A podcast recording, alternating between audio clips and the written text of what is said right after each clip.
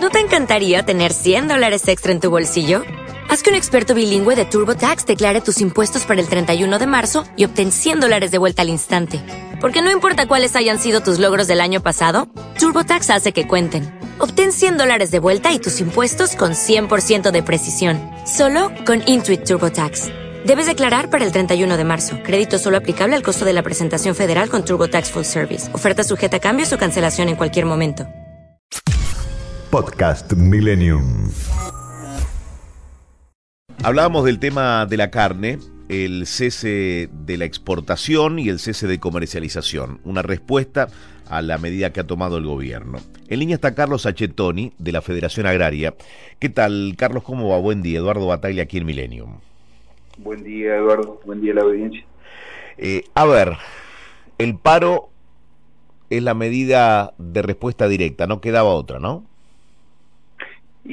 Eh, tiene una similitud eh, con, con, el cierre de exportaciones de maíz. Eh, es una reacción eh, lógica ante una medida inconsulta, precisamente, porque directamente nos enteramos.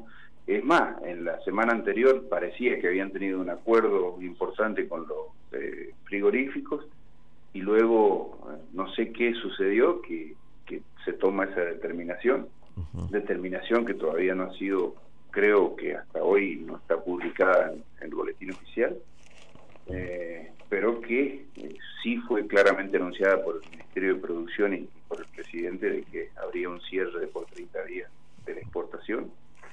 Eh, y, y, sabemos los efectos que provocó en, en, el pasado y no queremos que se vuelva a reiterar. Escuchaba ayer a responsables de varios frigoríficos y decían que esto lo único que va a provocar es que Argentina pierda mercados. Sí, eh, ayer me entrevistaron desde Chile muy preocupados del país trasandino porque eh, se, ellos se abastecen en, en, parte de carne argentina y obviamente esto es como decirle no sé de dónde vas a sacar pero no van a tener carne eh, y realmente esa falta de seriedad nos puede costar caro para recuperar nuevamente los mercados después. Uh -huh. ¿El cese de comercialización podría durar más eh, que lo que se plantea en un inicio? La verdad es que nosotros estamos más abocados eh, al diálogo eh, en el día de hoy o intertanto se inicie la, el cese de comercialización eh, y poder eh, llegar a un acuerdo, a un entendimiento, que no en prolongar y dilatar eh, el conflicto, porque realmente el conflicto nace porque toman una decisión inconsulta y vimos como nunca una reacción muy unánime de, todas las bases, de todas las entidades y todo el sector agropecuario, eh, de repudio y de necesidad de expresarse y por eso tuvimos que llegar a, a ese, a esa medida, eh, pero realmente entendemos la situación que está Argentina económica y sanitaria tan compleja y obviamente que lo que queremos es aportar, indicar eh, que ese camino no es el correcto, pero que tenemos las grandes posibilidades de entendernos y, buscar una alternativa de producción, de trabajo, de, de ingreso de divisas y de mejora de la situación de mucha gente que está en la pobreza. Eh, ¿Hay diálogo hoy? ¿Cree que el diálogo se va a ver resentido a partir de, de esta medida que ha tomado el gobierno? No, no, eh, ya nos ha pasado en, en otras oportunidades eh, y se lo recalcamos siempre que podemos. De que lamentablemente los diálogos surgieron después de haber tomado medidas que no consultaron. Y si no se ha resentido hasta ahora, no creo que se resienta, pero sí eh, queremos un diálogo responsable, serio, acorde a las circunstancias que está atravesando el país, eh, que está atravesando el mundo también, eh, y que le busquemos la vuelta porque no puede ser que haya que castigar a las actividades que mantienen al país o que le dan sustentabilidad.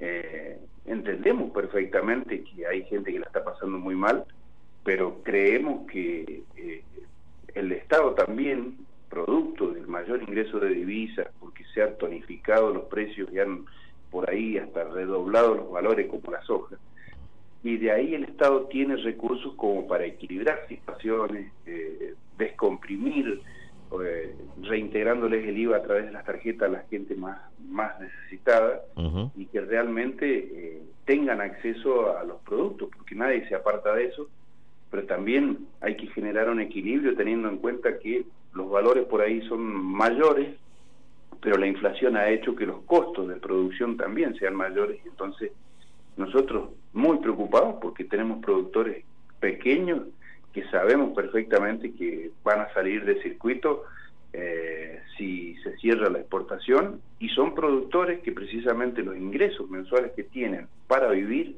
están por debajo de la línea de la pobreza. Achetoni, ¿cree que puede haber faltante de carne? Y por otra parte, eh, ¿usted entiende por experiencias anteriores y, por lo que usted ve en el escenario actual que va a bajar el precio de la carne en el, en el ámbito local? Eh, faltantes no creo porque no es un lapso prolongado y, eh, o sea, no es indefinido y, los stocks pueden permitir el abastecimiento. Eh, y la segunda pregunta me, me, se me fue. Si puede bajar el precio de la carne en el mercado local. Creo que sí, eh, drásticamente en este periodo lo que va a bajar eh, producto de, la colisión, de, que no hay una inserción internacional, eh, va a bajar la hacienda en pie.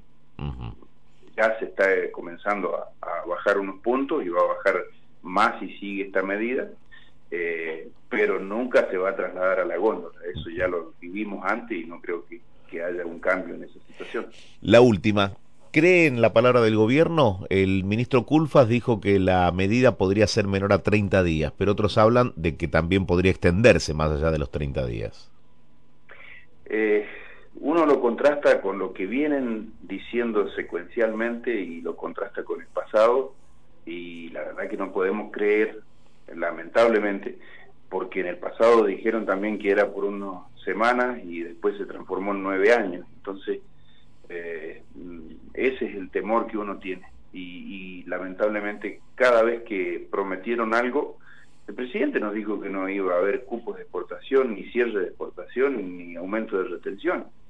Eh, si terminan convirtiéndolo en eso, nos dijo que íbamos a revisar en conjunto con el sector primario las cadenas y no lo hicimos nunca. Eh, entonces, sinceramente, eh, queda esa desconfianza. Es decir, no cree en la palabra del gobierno. Y no, no, no, yo creo que hay que, la, credibilidad hay que demostrarla con hechos, no con palabras. Achetoni, gracias por haber hablado con nosotros. ¿eh? Bueno, muchas gracias, hasta cualquier momento. Carlos Achetoni, de la Federación Agraria. Podcast Millennium.